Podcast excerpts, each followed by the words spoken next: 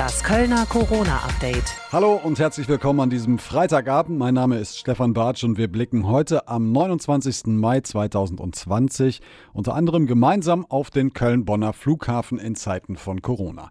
Wir beschäftigen uns mit der Frage, wie sich die Corona-Krise auf die Kleinsten unserer Gesellschaft auswirkt und wir sprechen mit Heidi, einer Prostituierten aus Ports. Eigentlich würde ihr kleines Bordell auch in den Bereich der sogenannten körpernahen Dienstleistungen fallen, aber den Betrieb wieder aufnehmen darf sie immer noch nicht. Zunächst aber die wichtigsten Meldungen der Woche und dem Ausblick auf die nächsten Tage im Überblick mit Katrin Ude. Hallo und guten Tag. Mit Stand heute 15.30 Uhr gibt es auf dem Stadtgebiet aktuell 53 Menschen, die am Coronavirus erkrankt sind. Insgesamt meldet die Stadt den 2474. bestätigten Coronavirus-Fall. 14 Personen befinden sich derzeit in Quarantäne in einem Krankenhaus, zehn von ihnen liegen auf der Intensivstation. Todesfälle im Zusammenhang mit dem Virus wurden dem Gesundheitsamt seit Dienstag nicht mehr gemeldet. Und jetzt blicken wir zusammen auf die wichtigsten Meldungen dieser Woche. Bis Mitte September sollen alle 140.000 Kölner Schüler ein Schutzvisier bekommen. Es soll den Kindern dabei helfen, sich im Unterricht nicht ins Gesicht zu fassen, sagte Schuldezernent Robert Vogtsberger. Ein Ersatz für eine Mund-Nasen-Maske sei so ein Plastikvisier aber nicht, weil es an drei Seiten offen ist. Die Visiere werden in den nächsten Wochen und Monaten verteilt. Produziert und gespendet werden sie vom Kölner Unternehmen Igus.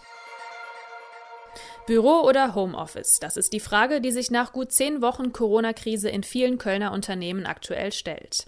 Die Antworten sind unterschiedlich, dennoch scheint ein Trend erkennbar. Das hat eine Recherche von Radio Köln ergeben.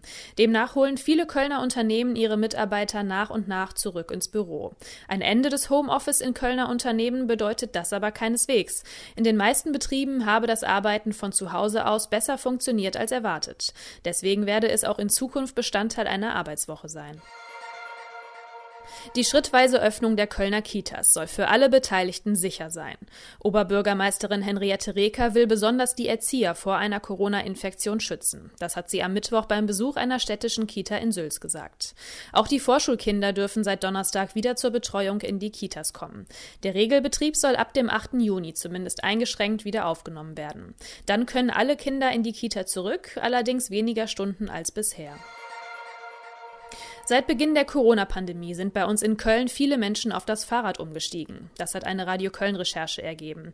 Laut des Allgemeinen Deutschen Fahrradclubs sind mittlerweile dreimal mehr Fahrräder auf unseren Straßen unterwegs als noch vor der Krise. Die Kölner Verkehrsbetriebe hingegen verzeichnen bisher einen der größten Umsatzeinbrüche ihrer Geschichte.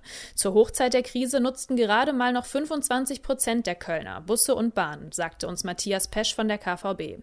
Das habe sich auch schon deutlich in den Bilanzen gezeigt. Sowohl Sowohl im März als auch im April seien die Einnahmen um mehrere Millionen Euro zurückgegangen. Und nun der Ausblick auf das, was in den nächsten Tagen wichtig wird. Ab morgen treten auch bei uns in Köln weitere Corona-Lockerungen in Kraft. Zum Beispiel sind dann Treffen von bis zu zehn Personen in der Öffentlichkeit gestattet. Auch Sport im Freien darf unter diesen Voraussetzungen wieder gemacht werden. Theater, Kinos und Opern dürfen zwar auch wieder öffnen, müssen sich aber an strenge Hygiene- und Abstandsregeln halten. Das gilt auch für Busreisen und Ferienfreizeiten, die unter bestimmten Auflagen wieder machbar sind. Ausführlichere Informationen zu den neuen Lockerungen gibt es auch auf radioköln.de. Das lange Pfingstwochenende steht vor der Tür und pünktlich dazu starten morgen zwei weitere Freibäder bei uns in die Saison, nämlich das Ossendorfbad und das Zündorfbad. Wie bei allen anderen Freibädern auch, kommt man aber nur mit einem vorher gekauften Online-Ticket rein. Wer plant, über die Feiertage beispielsweise in die Niederlande ans Meer zu fahren, sollte von diesem Plan besser absehen. Der niederländische Ministerpräsident appelliert an alle, nur zu kommen, wenn man auch eine bestätigte Buchung hat. Spontanreisende und Tagesausflügler sollten bitte zu Hause bleiben. In den Niederlanden wird außerdem streng kontrolliert, ob maximal zwei Personen aus verschiedenen Haushalten in einem Auto sitzen, mit anderthalb Metern Abstand. Wer dagegen verstößt, muss 390 Euro Bußgeld zahlen. Und soweit die Meldungen der Woche bis 17.30 Uhr mit Katrin Ude. Nächsten Monat starten bei uns in NRW die Sommerferien und die werden für die meisten von uns wohl deutlich anders ausfallen, als wir es gewohnt sind. Der Flughafen Köln-Bonn bereitet sich aber trotzdem darauf vor, die Passagiere, die fliegen wollen, auch sicher an ihr Ziel zu bringen. Das heißt, im gesamten Flughafen gelten jetzt diverse Abstands- und Hygieneregeln. Welche das genau sind und wie sich die Sicherheitskontrolle in Zeiten von Corona jetzt anfühlt, das hat unser Reporter Frank Waltel selbst getestet. Terminal 1, Abflugebene. Airport-Chef Johann Van Neste sagt Guten Tag. Unsere Mission heute ist wieder die, den Passagieren, unsere Fluggäste Vertrauen zu geben. Und das Vertrauen müssen wir natürlich verdienen mit vielen Maßnahmen, die wir hier am Flughafen äh, getroffen haben. Wenn man auf die Zufahrtsstraße äh, zufahrt, sieht man schon einen Riesenposter, gesundansziel.de. Da haben wir eine Webseite gebildet. Äh, in die Terminals gibt es eine Maskenpflicht. Sicher fliegen in Zeiten von Corona beginnt gleich beim Betreten des Terminals Maske auf, bitteschön. Hier die Automaten. Wenn jemand zum Flughafen kommt ohne Maske, dann kann er hier noch äh, eine Maske kaufen. Das ist ein Paket mit Maske und auch so eine Plastiktüte für die ähm, Flüssigkeiten. 2,50 Euro das Stück. Spender mit Desinfektionsmitteln stehen alle paar Meter. Weiter geht's zum Check-in. Bitte kontaktlos. Eigentlich alles wie im Supermarkt auch. Streifen auf dem Boden zeigen, wo du stehen darfst und wo nicht. Der elektronische Check-in äh, wird natürlich bevorzugt jetzt gerade. Nichtsdestotrotz, aufgrund der Einreisebestimmungen müssen wir natürlich ganz genau prüfen, ähm, wer reisen darf. Deswegen kommen die Gäste dann hier nochmal vorbei um eben diese Kontrolle nochmal zu durchlaufen. Also rein in den Sicherheitsbereich Handgepäckkontrolle. Achtung, liebe Damen, nur noch ein einziges Stück Handgepäck darf mit an Bord. Eurowings Geschäftsführer Jens Bischof. Das gilt im Prinzip für jegliche Form, also auch Rucksack, Handtasche, ähm, Tüte, Carry-on, ein, ein Stück an Bord. Jeder hat eine Bordkarte erhalten. So, nächste bitte. Und einmal Ihren Personalausweis. Von meinem Lieblingsradiosender. Ich gehe gleich einmal an Ihre Schuhe. Was haben Sie da jetzt gemacht? Das ist ein Sprengstoffspurendetektor. Der sucht nach, ich sag mal, TNT, C4 oder so. Das haben Sie aber schon vor Corona gemacht, ne? Das war auch schon vor Corona. Das Gepäck gecheckt, jetzt komme ich. Schönen guten Tag. Wären Sie bitte so freundlich und würden Ihre Schuhe in die Kiste stellen? Die Schuhe in die Kiste stellen, also die Schuhe ausziehen und in die Kiste stellen? Bei mir nur ein Test, aber sagt Silke Buskamp, Chefin der Bundespolizei, muss schon sein. Die Luftsicherheitskontrolle an sich die Sicherheitsstandards sind auf gleichem Niveau wie auch vor der Corona-Pandemie. Was wir jetzt hier zusätzlich während der Kontrolle, während der Durchführung der Kontrolle beachten müssen, sind eben die Hygienevorschriften, die zusätzlich jetzt dazugekommen. Deswegen können wir, während die Kontrollen stattfinden, nicht zwei Spuren parallel betreiben, sondern immer nur eine Spur, um da schon mal grundsätzlich einen Abstand der Passagiere gewährleisten zu können. Wir bitten immer einzeln die Passagiere in die Kontrollstelle sprechen den Passagier wie zuvor auch an, dass er sich auf die Kontrolle, auf seine einzelne Kontrolle vorbereitet. Was zusätzlich dazu kommt in der Vorbereitung des Passagiers, ist jetzt, dass der Gürtel noch zusätzlich abgelegt werden soll und die Schuhe ausgezogen werden sollen. Das Ausziehen der Schuhe ist nach jetziger Vorgabe Standard für alle Luftsicherheitskontrollen, die deutschlandweit von der Bundespolizei durchgeführt werden an den Flughäfen. Inwiefern diese Vorgabe zukünftig noch Bestand hat. Alle unsere Maßnahmen werden kontinuierlich evaluiert und wieder angepasst, auch an die Empfehlungen des RKI.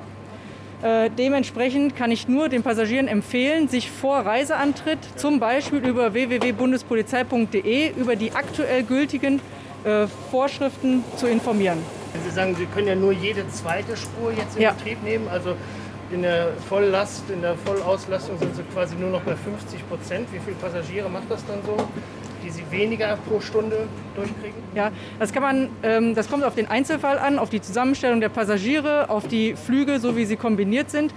Wir haben hier tatsächlich äh, vier Kontrollspuren zur Verfügung, davon, äh, 14 Kontrollspuren zur Verfügung. Davon können wir sieben jetzt während der äh, Einschränkungen zeitgleich betreiben und müssen bei der Abfertigung der Passagiere dann erstmal Erfahrungswerte sammeln, wie sich die Vorbereitung der Passagiere, das einzelne Zuführen in die Kontrolle und das zusätzliche Ablegen von einzelnen Gegenständen auf die Kontrollsituation dann auswirkt. Heißt auch, es dauert einfach ein bisschen länger als üblicherweise, bis dann endlich mal das Gate erreicht ist. Auch hier Durchsage. Sehr geehrte Damen und Herren, aufgrund der Ausbreitung des Coronavirus führen viele Länder neue Einreisebeschränkungen ein. Bitte informieren Sie sich jederzeit über die aktuellen Regelungen Ihres Reiseziels. Im Sinne aller Fluggäste möchten wir Sie bitten, aufgrund der aktuellen Situation einen Mindestabstand von 1,5 Metern zu Ihren Mitreisenden einzuhalten, sowie während des Einsteigens und des gesamten Fluges einen Mund-Nasenschutz zu tragen. Auf geht's in den Flieger. Stewardess und Captain sagen Hallo. Guten Tag. Guten Tag, hallo. Guten Tag. Boarding completed. Meine Damen und Herren, im Namen von Eurowings heißen wir Sie herzlich willkommen an Bord. Bitte verstauen Sie Ihr Handgepäck, wenn möglich, unter Ihrem Vordersitz, da der Platz in den oberen Ablagefächern begrenzt ist. Aus Sicherheitsgründen sind Gepäckstücke in den Notausgangsreihen sowie in der vordersten Sitzreihe nicht erlaubt.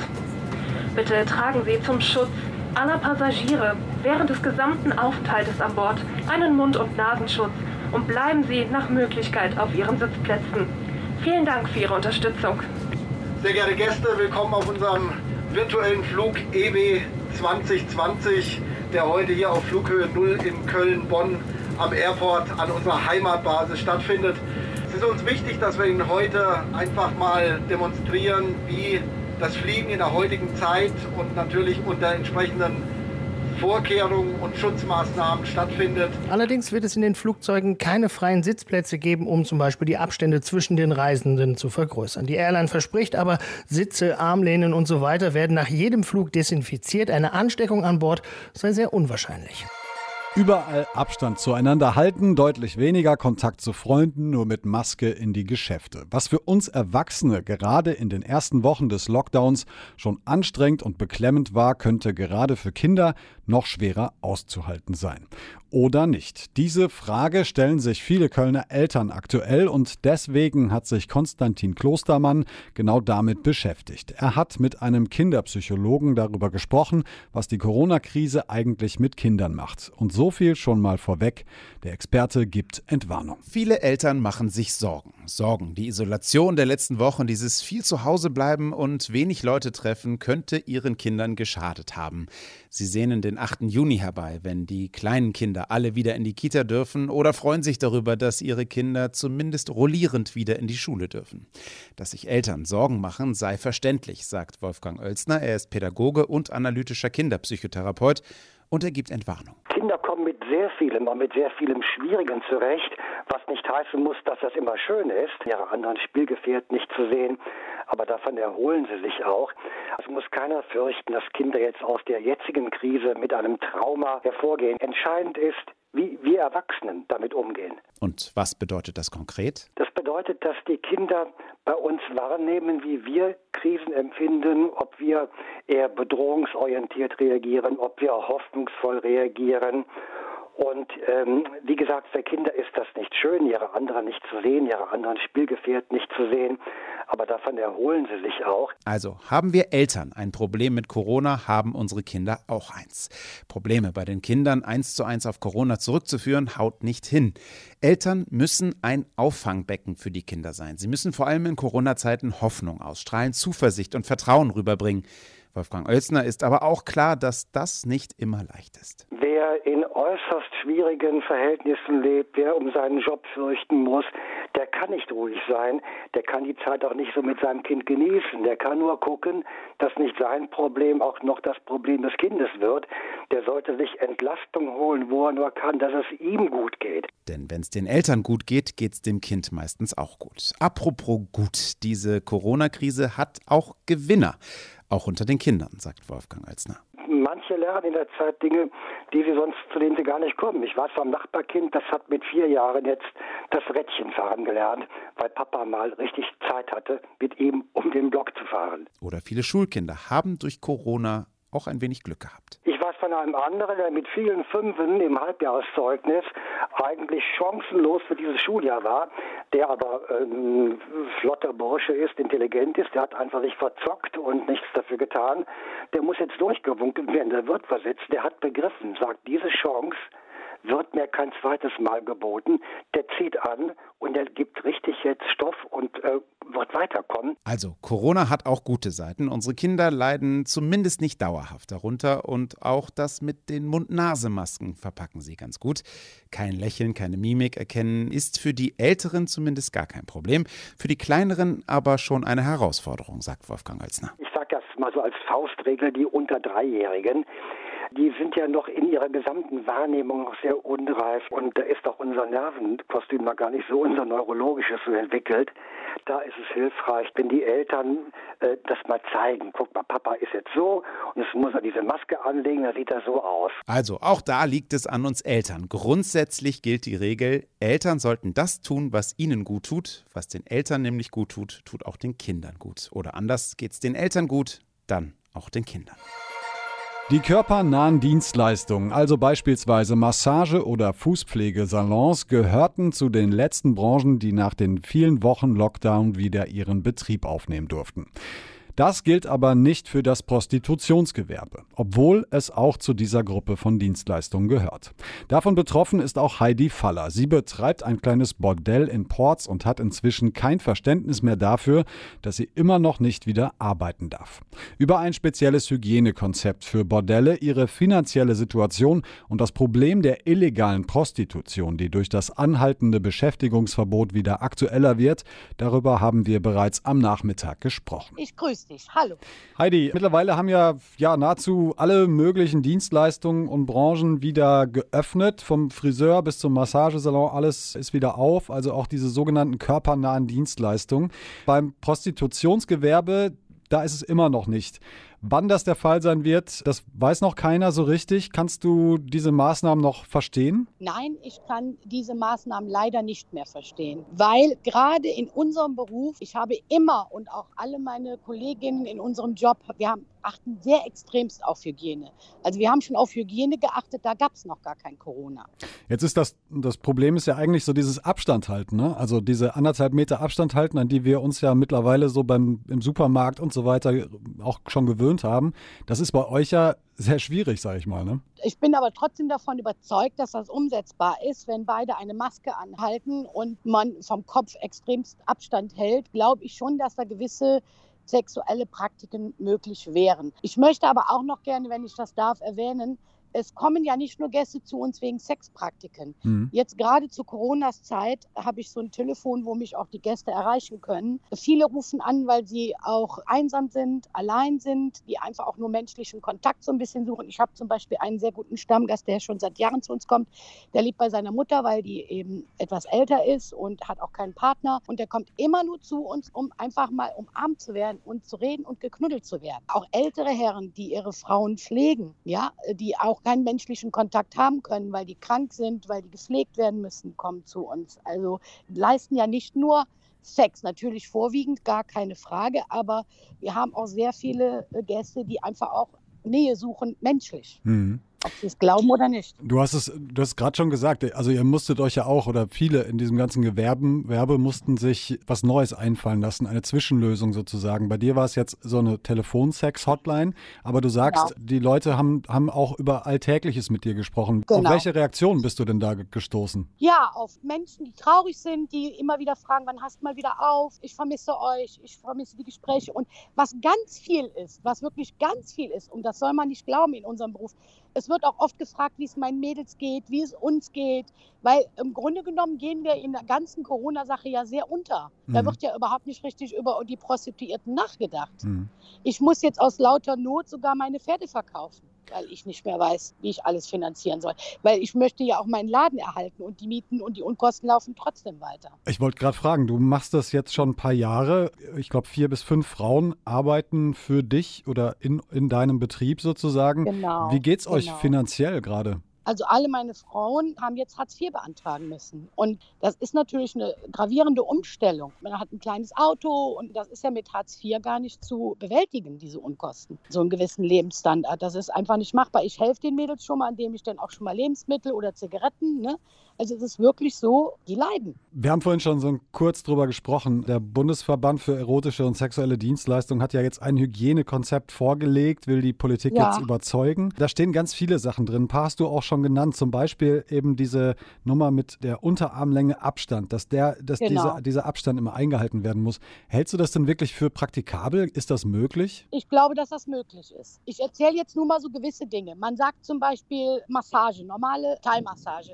Ich habe zwei, drei Bekannte, die zu Thai-Massagen gehen. Mhm. Meinen Sie, da wird der reguläre Abstand gehalten? Da sind die auch mit Masken, da kommen sie dem Kunden auch fast eine halbe, einen halben Meter eine Armlänge entgegen. Mein Bekannter hat mir sogar erzählt, eine ist sogar fast über ihn drüber gerutscht. Dann, meine Freundin fährt Straßenbahn, die Hälfte der Leute hat keine Masken an. Noch ein Beispiel, ich gehe in die Arkaden einkaufen, Rolltreppen alles, ja. Man hat zwar eine Maske an, jeder rotzt und spuckt sich in die Hände fast die Rolltreppen an. Gerade ältere Menschen müssen so eine Rolltreppe anfahren. Was ist denn mit diesen ganzen Infektionsgefahren? Mhm. Und dann wird gerade eben nur da über die Prostitution geredet, dass hm. das da so extrem sein soll. Du hast es ja auch selber gesagt. Also ne, es geht ja darum auch um Körpernähe, also dass man sich nahe das kommt. Das verstehe ich. Aber ich glaube schon, dass es machbar ist, auch mal jemanden zu streicheln mit einer Maske. Hm. Er, er, kann ja auch da liegen und ich kann ihn ja trotzdem streicheln. Hm. Ja, berühren und streicheln mit einem gewissen Abstand. Da bin ich von überzeugt, dass das machbar ist. Dass das natürlich nicht diese Praktiken wie vorher, dass das erstmal eingeschränkt ist, ist selbstverständlich. Ja. Eine weitere Sache, über die ich gestolpert bin, äh, ein Gast muss oder könnt, sollte in Zukunft nach diesem Hygienekonzept auch seine Daten angeben. Das heißt, er sollte sagen, wann er da war, damit es eben nachverfolgbar bleibt, falls es zu einer Infektion kommt. Glaubst du, dass äh, deine Kunden das machen würden? Also ich glaube, die Kunden, die nichts zu verlieren haben, machen das zu 100 Prozent.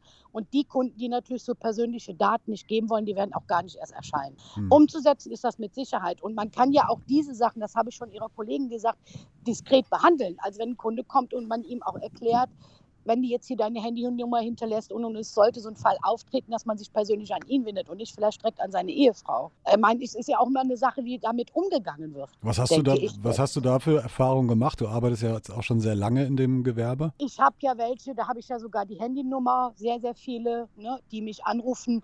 Also ich habe einige, die privat ihre Daten mir geben. Definitiv hm. sogar Männer, die auch Frauen haben, die verheiratet sind. Hm. Also das habe ich, die habe ich sogar gespeichert in meinem Handy. Es ist ja auch eine Vertrauenssache mit so Daten umzugehen. Ganz ehrlich, wenn ich jetzt in ein Restaurant gehe, ist ja auch die Frage, ne? war ja erst vor kurzem im Fernsehen, dass der eine sich mit Daisy Duck einträgt, der andere mhm. mit Jim Knopf. Ich meine, diese ganze Kontrolle ist ja überall nicht mhm. zu 100 Prozent gegeben, wenn wir jetzt hier mal ehrlich sind. Bei, bei dem, was ich so raushöre, habe ich auf jeden Fall das Gefühl, dass es bei dir, du zumindest zu den Prostituierten zählst, die, sagen wir mal, ein sehr, zum Teil auch ein sehr enges Verhältnis haben zu ihren ja, Kunden. Ja, das stimmt. Wir sind Hausfrauen, wir nennen uns die Hausfrauen aus Port. Sport. Mhm. Und wir versuchen da nicht rein das Sexuelle, sondern auch ein bisschen Menschlichkeit damit rüberzubringen. Mein Bordell oder mein kleines Püffchen, wie auch immer man das sagen kann, gibt mhm. es seit 2003 offiziell seit 2003 auch angemeldet. Also zu mir kommt einmal im Jahr sogar die Sitte. Mhm. Zu mir kommt einmal im Jahr oder alle drei Monate gehen die Mädchen zum Gesundheitsamt. Ja, also wir haben wirklich auch Kontrollen bei mir im Laden. Ich mhm. spreche jetzt von meine Mitglieder. Und bevor, ich kann Ihnen nur sagen, bevor es Corona gab, ist es bei mir so gewesen, ein Gast kommt rein, mhm. der hat sich erstmal zu duschen und ich sage dem sogar, bitte auch die Hände separat waschen. Warum? Ich weiß ja nicht, was der unterwegs alles angefasst hat. Und wenn er meinen Körper berühren will, will ich, dass der hygienisch topfit ist. Mhm. Also das ist schon, und wenn ein Gast uns dann auf Zimmer war, haben wir auch da schon die Betten abgezogen, alles desinfiziert. Also unsere Hygienebedingungen waren auch schon vorher sehr extrem. Mhm. Und es hat ja auch funktioniert. Und wenn Sie mal beim Gesundheitsamt nachfragen, ne, unter den Prostituierten, wenn Sie da mal nachfragen, AIDS-Rate null, Krankheiten, Geschlechtskrankheiten gibt es kaum bei den Prostituierten. Ich sage jetzt nicht, welche Gruppe, wo das sehr extrem ist, aber in, in der Prostituiertengruppe ist das ganz niedrig, hm. also absolut niedrig. Ihr seid im Prinzip also ein, ein legaler Puff, wenn genau. man das so sagen möchte, oder ein, ein, legales Bordell seid ihr so. Das heißt, ihr seid auch angemeldet, ihr habt Steuernummern. Genau. Ähm, du sagst genau. selber, dass die Frauen dort freiwillig arbeiten. Wir schauen jetzt aber mal auf was anderes, denn es gibt natürlich auch immer eine Dunkelziffer. Es gibt gerade so die, die Zwangsprostitution, ist ja ein Riesenthema und man hört auch immer wieder, dass es selbst jetzt während zu Corona eben auch durchaus äh, Zwangsprostitution auf den Straßen zum Beispiel gegeben hat. Wie schätzt du das ein? Also, ich glaube mit Sicherheit, dass es das gegeben hat.